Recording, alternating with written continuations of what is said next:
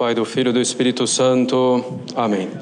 Maria, cheia de graça, o Senhor é convosco, bendita sois vós entre as mulheres, bendito é o fruto do vosso ventre, Jesus.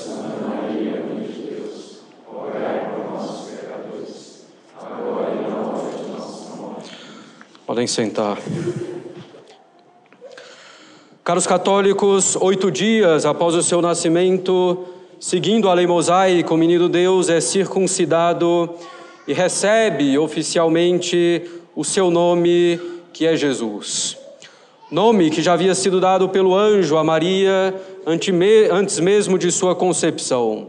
Assim diz o anjo Gabriel a Nossa Senhora: Eis que conceberás e darás à luz um filho e lhe porás o nome de Jesus. E antes ainda do nascimento do menino Deus, o mesmo anjo ordena a São José que coloque nele o nome de Jesus. É, evidentemente, um nome dado pelos céus por Deus. Como sabemos, caros católicos, o nome de Jesus significa Salvador. É muito apropriado que tenha recebido esse nome no primeiro momento em que teve seu sangue derramado por nós na circuncisão. Assim sabemos desde já que a salvação se opera pelo sacrifício de Cristo, que será consumado na cruz. Assim sabemos que o ofício de Jesus, o ofício do Salvador, passa pelo sacrifício, pelo derramamento de seu preciosíssimo sangue. Sabemos também que, se quisermos pertencer a Jesus, devemos nos associar também ao seu sacrifício com a nossa própria cruz carregada em união com Ele. O nome de Jesus, caros católicos, é perfeitíssimo e poderosíssimo, como nos mostra a liturgia de hoje de modo abundante. Que ao nome de Jesus todo joelho se dobre nos céus, na terra e no inferno, e que toda língua confesse que o Senhor Jesus Cristo está na glória de Deus Pai. São as palavras do introito. São Pedro, na epístola, ao explicar aos príncipes dos povos a cura de um homem, diz que é em nome de nosso Senhor Jesus Cristo, Nazareno, a quem vós crucificastes e a quem Deus ressuscitou dos mortos, que este homem está são diante de vós. E diz ainda que debaixo do céu nenhum outro nome foi dado aos homens pelo qual possamos ser salvos. O nome de Jesus tem uma virtude por si mesmo, quando invocado piedosamente. Sob o nome de Jesus, milagres são feitos, é o nome sob o qual nos salvamos. É pelo nome de Jesus que alcançamos de Deus todos os bens. E assim faz a igreja, invocando ao final de suas orações. A invocação piedosa, devota, confiante do nome de Jesus, é uma das orações mais eficazes e simples que podemos fazer. Particularmente eficaz nas dificuldades, nos apuros, nas tentações, ainda mais naquelas contra a castidade.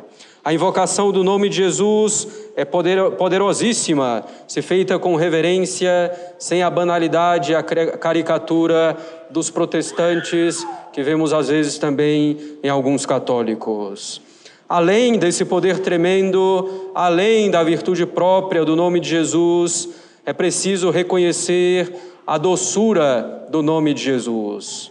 Como pronunciá-lo sem que ao mesmo tempo não nos enchamos do divino amor, sem que pensemos no Salvador precisamente e na obra que veio cumprir para a nossa redenção. Como invocar o nome santíssimo de Jesus sem nos lembrarmos de toda a obra da redenção, sem nos lembrarmos de como Deus criou o gênero humano de modo admirável e como de modo ainda mais admirável o redimiu, enviando o Salvador, enviando Jesus. Como não lembrar, ao trazer o nome de Jesus aos nossos lábios ou ao nosso pensamento, de todo o bem que fez por nós desde o estábulo até a cruz. Impossível. E ao, e ao nos lembrarmos de tudo isso, como não nos encher de vontade de amar a Jesus? Com razão, então, São Bernardo diz E a igreja canta no dia de hoje, no breviário, a doçura do nome de Jesus. É a doçura que enche a alma ao considerar a bondade de Deus em enviar seu Filho como nosso Salvador.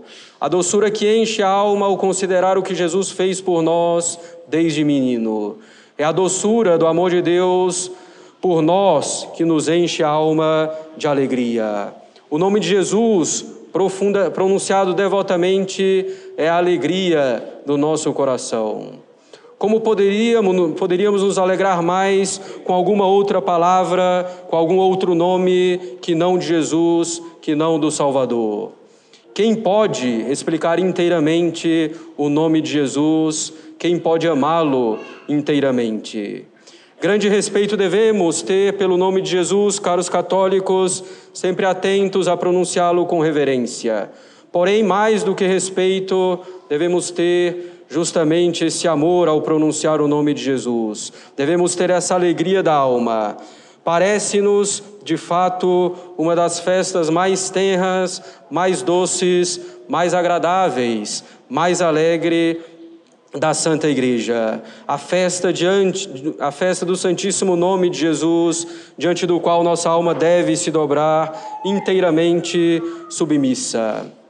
E para nossa maior alegria, a festa do Santíssimo Nome de Jesus é também a principal data em que se comemora o menino Jesus, sob o título particular de Menino Jesus de Praga, cuja prodigiosa imagem, que talvez tenha pertencido a Santa Teresa de Jesus, se encontra na igreja de Nossa Senhora das Vitórias em Praga, a igreja dos Carmelitas. Foi no dia do Santíssimo Nome de Jesus que a capela lateral daquela igreja em Praga, dedicada ao menino Jesus, foi consagrada. Veneramos em nossa capela a imagem do menino Jesus de Praga, hoje no altar-mor.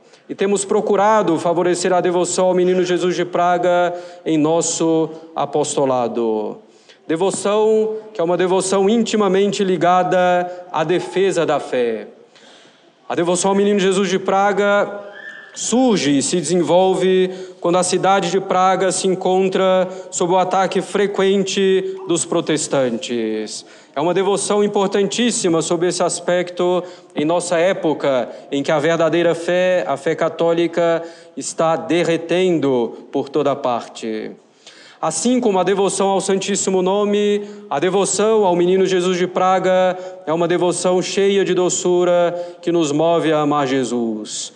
A própria imagem nos leva a considerar a bondade do menino Deus, que nos abençoa com uma mão e segura o globo terrestre na outra, mostrando como governa com bondade, com bênçãos, com graças, todas as coisas e particular aqueles que procuram amar a Deus.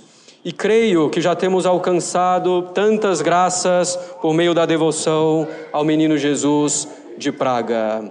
É uma devoção excelente em que as graças fluem como de uma torrente e de modo suave. É uma devoção eficaz. Quando a princesa Polixena Lobkovich entrega a imagem do menino Jesus aos padres carmelitas de Praga, ela diz: meu Padre, eu vos dou o que tenho de mais querido. Honrai esta imagem do menino Deus e nada vos faltará. O próprio menino Jesus diz ao Padre Cirilo, da Mãe de Deus, o seguinte: Tende piedade de mim e eu terei piedade de vós. Restituí-me minhas mãos e eu vos darei paz. Quanto mais me honrardes, mais eu vos favorecerei. A imagem do menino Jesus de Praga havia sido profanada e quebrada pelos protestantes, jogada em um monte de entulho na igreja. O padre Cirilo restaura a devoção e o menino Jesus pede que sejam restituídas as suas mãos que tinham sido decepadas pelos protestantes e pede que tenham piedade dele. Ter piedade do menino Jesus é, evidentemente, não mais ofendê-lo com os nossos pecados. Ter piedade do Deus que se fez menino pela nossa salvação é, é cessar de ofendê-lo, tendo nós um mínimo de coração.